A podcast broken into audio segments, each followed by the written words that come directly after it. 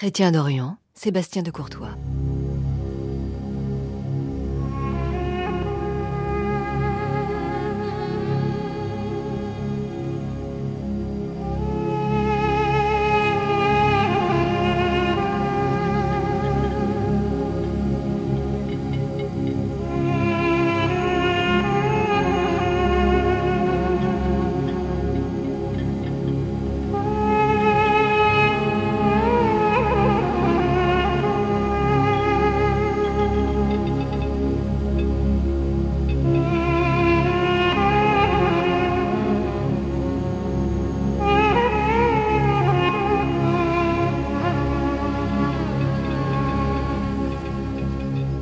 Bonjour, ce matin dans Chrétien d'Orient, nous allons continuer notre exploration de Jérusalem, entamée lors de notre précédente émission avec Claude Mutafian qui évoquait pour nous le quartier arménien de la vieille ville. Nous sommes ce matin avec le frère Dominique Cabaret pour comprendre le parcours d'un archéologue qui travaille sur les contours de la ville sainte au 5e siècle et particulièrement la basilique d'Eudossis située à la verticale, dites-vous, de l'église du couvent Saint-Étienne. Bonjour frère Dominique. Bonjour. Alors vous allez nous, nous expliquer ce dont il s'agit, quelle est euh, l'importance de ce monument, mais je parlais euh, surtout de votre parcours de vie parce que vous avez commencé, donc vous êtes frère dominicain maintenant, vous avez commencé en étant ingénieur, vous avez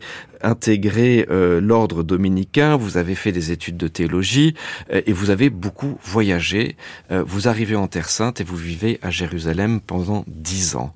Quelle a été cette cette découverte? Ma curiosité, vous voyez, de d'archéologue a, a, été assez vite donc poussée à essayer de comprendre et à découvrir la, la belle ville finalement qui euh, qui y avait par derrière, euh, celle que euh, Jésus a connue et qui vient en fait ben, d'Hérode, qui vient aussi des Asmonéens, donc la dynastie qui a précédé Hérode, et donc en fait une ville relativement grecque, juive, grecque, et romaine aussi un peu, mais quoi qu'il en soit, donc quelque chose qui était loin d'une certaine image d'Épinal qu'on peut se faire, surtout quand on déambule aujourd'hui dans la vieille ville. Alors, ce qui est fascinant en vous lisant et en voyant un petit peu l'étendue de vos travaux, euh, je dois mentionner aussi le, le père Jean-Baptiste Imbert, avec qui vous avez beaucoup travaillé, oui. qui vous a initié, je crois, à l'archéologie. Ah oui, oui je, je, lui dois beaucoup, et donc euh, avec euh, ses 50 ans d'expérience euh, à Jérusalem maintenant, hein, donc quand je suis arrivé, il n'en avait pas tout à fait 50 ans, puisque c'était il y a un petit bout de temps, mais euh, c'est un fait que c'est un homme d'une grande culture, d'une grande expérience, et qui en plus a pris beaucoup de plaisir euh, donc à finalement à transmettre euh, ses connaissances euh, sur le terrain ou même à, Jérusalem. Et m'a beaucoup poussé aussi à faire les études que j'ai faites et donc dans les divers domaines que j'ai pu faire. Alors dans mon lancement, je me suis trompé, je parlais du 5e siècle, mais c'est pas du tout le 5e siècle, c'est le 2e siècle sur lequel vous travaillez un peu tout. C'est-à-dire que j'ai travaillé récemment sur le 5e siècle à propos de la basilique de Dossi, mais avant, c'est vrai, je m'étais concentré même pas tout à fait sur le 2e siècle, oui, sur le 2e siècle, mais aussi sur le 2e siècle avant Jésus-Christ. Mais comment on peut trouver des choses qui remontent, enfin des, des, des artefacts, des, des, traces de cette alors, période? Alors justement, c'est le paradoxe, c'est-à-dire que Jérusalem est une ville, alors qui est très fouillée, Hein, euh, surtout dans sa partie sud, mais euh, dans tous les quartiers qui sont un peu plus compliqués, en fait, c'est quasi impossible de fouiller. Et mon parti pris, et donc peut-être qui vient aussi de, de, de mon passé d'ingénieur, a été d'essayer d'utiliser les moyens modernes, et notamment les, les photos, les photos satellites, euh, pour essayer de retrouver euh, la ville antique à partir euh, des rues actuelles. C'est-à-dire que dans une ville ancienne, euh, le tracé des, vies, des rues euh, originelles euh, du quartier au moment où il a été construit, eh bien, a de bonnes chances de d'avoir laissé des traces et de se, de se retrouver. Et donc, mon parti pris a été d'essayer de retrouver le dessin des quartiers du nord de Jérusalem à partir des rues actuelles. Et donc, en, en, en, étudiant cette question-là, eh bien, je me suis aperçu qu'il y avait des, des, des, des, un ordre qui était trop beau pour être le fruit du hasard et qui, quand on réfléchissait bien, en fonction des portes, des murs de Jérusalem et tout ça, eh bien, euh, forcément, on en arrivait à la conclusion que ben, il y avait un très bel urbanisme qui a été euh, donc euh, conçu pour Jérusalem dès le deuxième siècle avant Jésus-Christ, mais qui va après avec toutes les vicissitudes qu'a connu Jérusalem, et puis donc la prise de Jérusalem, enfin l'histoire romaine et la révolte des Juifs, etc. Eh bien, va aboutir à une transformation de Jérusalem en colonie romaine, donc Aelia Capitolina au deuxième siècle, et euh, c'est là qu'en effet il y a un nouvel ordre qui va venir, mais justement il faut pas trop poussé parce que il est, c'est un lieu commun de dire que l'empereur Adrien, donc qui a voulu cette colonie romaine au deuxième siècle, au moment de la deuxième révolte juive, a complètement euh, refondé Jérusalem au point qu'elle était complètement détruite. Euh, ça, je pense que c'est une idée fausse. Euh, il a modifié Jérusalem sur des points très importants, mais par exemple, il n'a pas pu modifier les rues parce que n'est pas le baron Haussmann qui veut. Hein, il faut avoir euh, des moyens euh, techniques euh, qui sont davantage contemporains que ceux de l'Antiquité. Et donc, en fait, on peut modifier les rues, mais on les agrandit, on les embellit, mais on va pas forcément complètement changer le réseau viaire d'une ville, surtout si elle n'a pas été prise, surtout si elle n'a pas été détruite. Et donc, en fait, on en arrive aussi à la conclusion qu'il y a quand même des grandes rues actuelles que Jésus a connues. Hein, notamment celles qui partent de la porte de Damas. Euh, les deux rues, euh, là, c'est des rues qui euh, sont plus anciennes, mais justement, mon étude sur la porte de Damas en a conclu qu'il y avait une troisième rue et qu'il y avait une patte d'oie à la manière, alors là je, je, prends une comparaison qui vaut ce qu'elle vaut, mais à la manière de ce qui se passe à Versailles avec donc le palais de le château de Versailles et trois grandes rues qui partent et donc y avait un urbanisme très très beau. Et en fait, la troisième rue, ben, elle a disparu. Ou c'est pas qu'elle a disparu, c'est qu'en fait, elle s'est éclipsée dans l'amas de maisons qui sont aujourd'hui à cet endroit-là. Mais si on se promène un peu, on la retrouve. Et euh, en fait, ben, c'est dès Hérode, où quand Hérode a déménagé son palais de l'autre côté de la ville, eh bien cette rue a perdu en importance. Et donc même quand euh, les Romains sont arrivés au deuxième siècle, Hérode hein, il est au premier siècle ou au premier siècle avant, euh, voilà, quand les Romains sont, quand euh, Adrien est arrivé au deuxième siècle, eh bien lui, euh, il a embelli les deux rues euh, principales qui restaient, en oubliant un peu la troisième. Et donc il y a une éclipse de, cette troisième rue, mais dans la porte de Damas, il y a quand même deux rues principales et qui sont en fait, hein, c'est parfaitement symétrique, quand on, pour peu qu'on fasse un peu les études qu'il faut.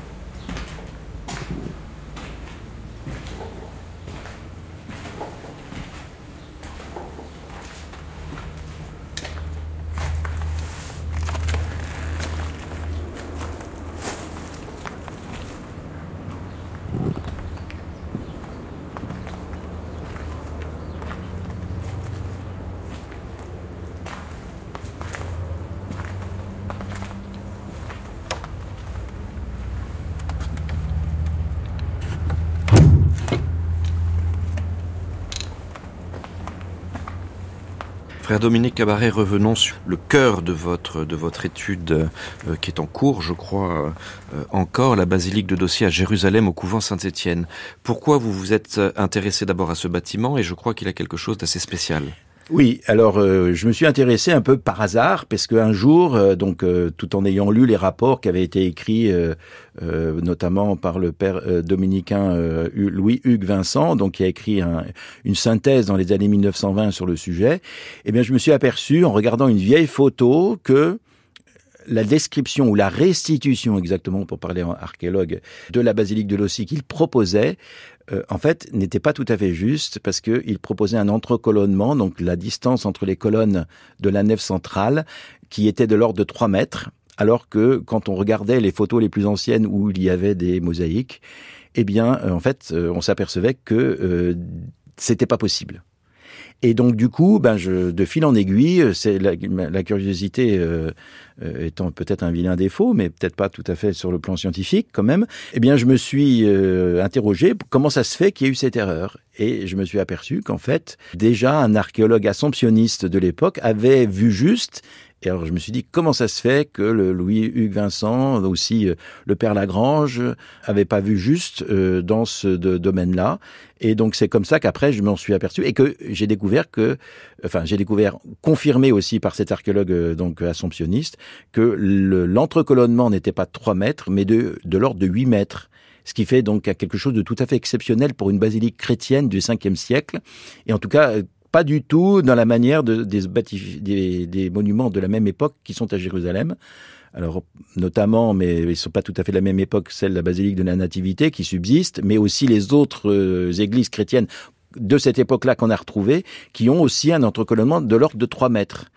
Et donc, euh, si on fait un, un monument donc où euh, vous avez un monument de 30 mètres de long avec uniquement donc quatre travées, donc trois colonnes de chaque côté, euh, ben c'est qu'il y a une raison et donc euh, l'impératrice d'Aussie, euh, donc cette dame qui a été évincée de Constantinople, bon sur des histoires un peu compliquées et qui a terminé sa vie à Jérusalem, donc et qui est morte en 460, eh bien a, a construit cette église, cette basilique, pour en faire son tombeau, mais pour honorer Saint Étienne, donc les reliques, donc le lieu traditionnel où Saint Étienne euh, donc euh, à cette époque-là était euh, du martyr de Saint-Étienne, le, premier martyr, même si bon c'est un peu discuté, ça je n'entre pas dans le débat, mais quoi qu'il en soit, donc elle a fait une très belle église et qui a été notée par des contemporains comme un édifice tout à fait exceptionnel.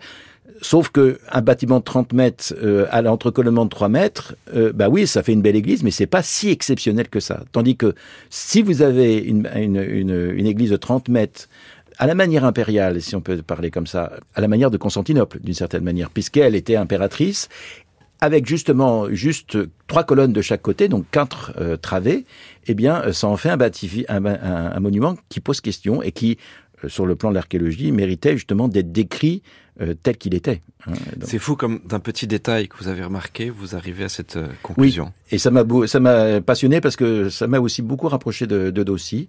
Euh, qui, est une dame euh, donc euh, ben, qui a connu des moments fastes, mais des moments moins fastes, et qui était une dame pieuse et qui donc a, fait quand même des grandes choses pour Jérusalem, parce que la basilique de Dossi, hein, c'est pas la seule chose qu'elle ait faite. Elle a reconstruit aussi, elle a payé euh, donc plusieurs basiliques, elle a refait donc euh, d'après ce que les sources historiques disent euh, les murailles de Jérusalem.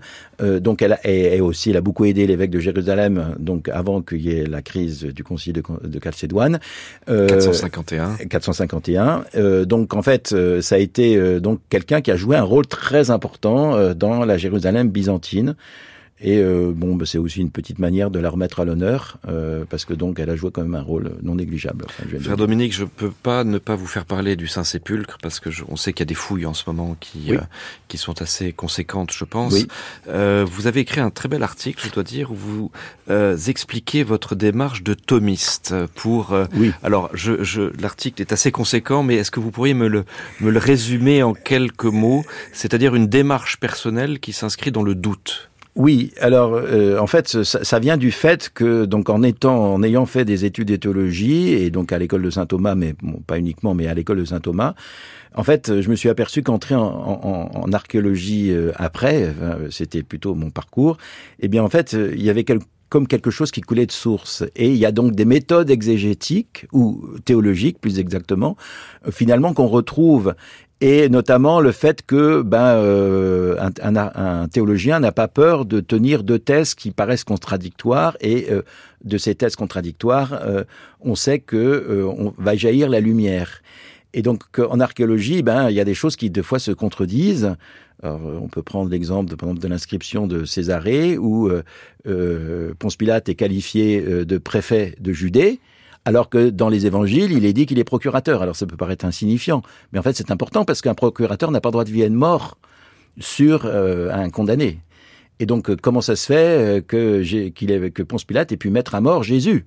Et puis après, il y a les fameux aussi les fameuses questions euh, donc où euh, donc à Jéricho où les fouilles archéologiques euh, ne confirment pas la datation de la Bible. On va pas entrer dans le détail, mais ça montre que ça peut que deux choses qui s'opposent peuvent aussi être quelque chose de très éclairant. Et puis après, il y a un deuxième point qui m'est apparu très clairement dans la méthode archéologique, c'est le fait qu'il y a beaucoup de choses, ce qu'on appelle l'argument de convenance. C'est-à-dire qu'il y a des choses, des hypothèses qu'on fait euh, parce que c'est convenable. Mais parce qu'on n'a pas d'éléments plus importants, pas d'éléments plus forts, et donc on est obligé de rester dans l'ordre de la convenance. Ça convient. Et donc évidemment, il faut être très prudent hein, quand on dit que ça convient, parce que donc on, peut faire des châteaux de cartes hein, et finalement arriver à des conclusions qui sont euh, qui sont complètement euh, enfin, uluberlues. Mais euh, n'empêche que je me suis aperçu que chacun, notamment aussi les archéologues israéliens, notamment par rapport à l'emplacement du temple capitolin, donc je l'ai dit tout à l'heure, Jérusalem a été transformée en colonie romaine, donc les Romains on construit un temple en l'honneur de Jupiter, donc euh, de la triade capitoline. Enfin, je passe aussi, je vais pas. On donc ça, ce serait le monument qui précède le Saint-Sépulcre. Exactement. Et alors, euh, si vous suivez les sources chrétiennes, eh bien, ce monument était sous le Saint-Sépulcre, enfin actuel. Ce que j'ai entendu, c'est quand même qu'il y a donc euh, des restes a priori qui datent d'avant donc le, Saint-Sépulcre constantinien, qui ont été retrouvés. Mais c'est pas une surprise, hein. Euh, donc euh, parce que a priori, euh, alors ceci dit, ça prouve pas forcément que c'est le temple de, de Jupiter. Mais après, c'est là, il y a des discussions sur les sources historiques, sachant que l'autre école va dire que le temple de Jupiter était à l'emplacement du temple juif et non pas du, du Saint-Sépulcre. Donc, de l'autre côté, à l'emplacement aujourd'hui du dôme de la Roche. Et donc, ça, je pense, moi, personnellement, que non, non, il faut faire confiance à Saint Jérôme. Euh, et que Saint Jérôme euh, donc dit des choses tout à fait euh, pertinentes, sachant qu'il y a un passage exégétique de Saint Jérôme qu'il faut savoir interpréter sachant que Saint Jérôme était un amoureux d'Origène, qui est un des plus grands théologiens, un plus grand exégète de l'Antiquité, et que Saint Jérôme donc suivait euh, Origène, et que donc il s'est pris de commenter euh, le livre d'Isaïe, notamment en parlant de l'abomination de, la désolation sur le lieu du temple, à la manière d'Origène, euh, en, faisant une hyperbole, c'est-à-dire en parlant justement de la statue de Jupiter, mais en fait ça se référait à la statue de Gaius, donc autrement dit Caligula, euh, qui lui avait voulu mettre dans le temple juif, donc au grand scandale des juifs, et finalement ça s'est pas fait, sa propre effigie sous les traits de Jupiter. Et donc en fait, euh, dès qu'on a compris ça, et on le sait, hein, tout ça par Philon d'Alexandrie, et donc dès qu'on a compris ça, en fait, on comprend que Saint Jérôme s'adressait à des gens qui connaissaient l'histoire antique, chose qui nous est moins commun pour nous, et donc en fait, euh, eh bien, euh, très concrètement, euh, c'est pas pour ça qu'il dit que le temple capitolin était sur l'emplacement du temple juif. Ceci dit, on voit bien la convenance des, des juifs de dire non, euh, Adrien a voulu l'anéantissement de la religion juive, ce qui est pas entièrement faux. Hein. Euh, mais c'est pas pour autant que euh, Adrien, qui était bien informé, n'a pas voulu euh, l'anéantissement aussi de la religion chrétienne. La tentation, écrivez-vous, reste grande de prendre ses désirs pour des réalités, de partir d'un résultat préconçu séduisant pour faire tout converger vers ce qu'on aimerait trouver, quitte à minorer ou même ignorer certaines sources aux données du dossier. Aucun archéologue n'est sans doute à l'abri d'une telle dérive, tant l'éducation, la religion, la culture de chacun imprègne, qu'on le veuille ou non, sa manière de penser et de raisonner. Tout à fait. Oui, oui, c'est en effet. Et, moi-même, je, dois m'appliquer euh, euh, cette ce principe parce que personne n'est à l'abri de ça. Et en effet, en tant qu'on pourrait me répliquer que euh, j'ai tendance à faire confiance à Saint Jérôme parce que je suis chrétien et que, et que voilà. Euh, mais ceci dit, alors là, c'est là qu'on entre aussi dans un autre euh, dans un autre point, c'est qu'un chrétien euh, ben, à la foi est illuminé par la foi et s'il croit que Jésus est vraiment Dieu, eh bien, il croit aussi que euh, Jésus peut avoir aussi ben, facilité les choses pour que certaines choses, certaines vérités sur les lieux où il a vécu, ben, se soient conservées et que donc en fait, il y ait quand même des choses qui, qui aillent bien, quoi. Ma dernière question, frère Dominique, que ressentez-vous en tant qu'homme d'église quand vous entrez dans le Saint-Sépulcre? Ah, c'est un lieu que j'aime bien, que j'aime beaucoup. Il faut savoir... le, malgré le monde, malgré oui, les tensions. mais alors il faut savoir faire. Et, justement, j'ai beaucoup aimé faire visiter le Saint-Sépulcre et généralement je faisais une visite de une heure, une heure et demie. Et mon but était de faire aimer le Saint-Sépulcre, justement, par-delà, euh, euh, justement, ces choses-là, enfin, ces, ces, ces, ces choses qui, qui rendent le Saint-Sépulcre très difficile d'accès. Et donc, en fait, le Saint-Sépulcre, ben, c'est un beau lieu parce qu'il est chargé d'histoire. Euh, bon, il y a, y a l'époque médiévale qui est très apparente actuellement, mais euh, si on sait bien lire, on retrouve aussi donc l'époque antérieure. Euh, et donc, en fait, euh, non, c'est un très beau. Enfin, moi, j'aime beaucoup. Je, le Saint-Sépulcre, c'est un lieu que, que, que je goûte et qu'il il faut savoir goûter aussi au moment où il y a le moins de monde. Et alors, c'est aussi pendant les dix ans où j'ai habité à Jérusalem, euh, en raison de, de, certains événements politiques ou même de, de, la crise du Covid, il y a des moments où le Saint-Sépulcre était vide. Et alors, très égoïstement, euh, eh ben, on était très content d'avoir le Saint-Sépulcre vide et on pouvait entrer dans le tombeau autant qu'on voulait, etc. Mais c'était très, c'est très égoïste, je l'avoue.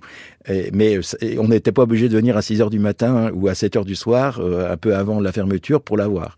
Mais bon, ceci dit, aujourd'hui encore, je crois qu'il y a quand même des moments où on peut euh, trouver le Saint-Sépulcre, où on peut y prier notamment.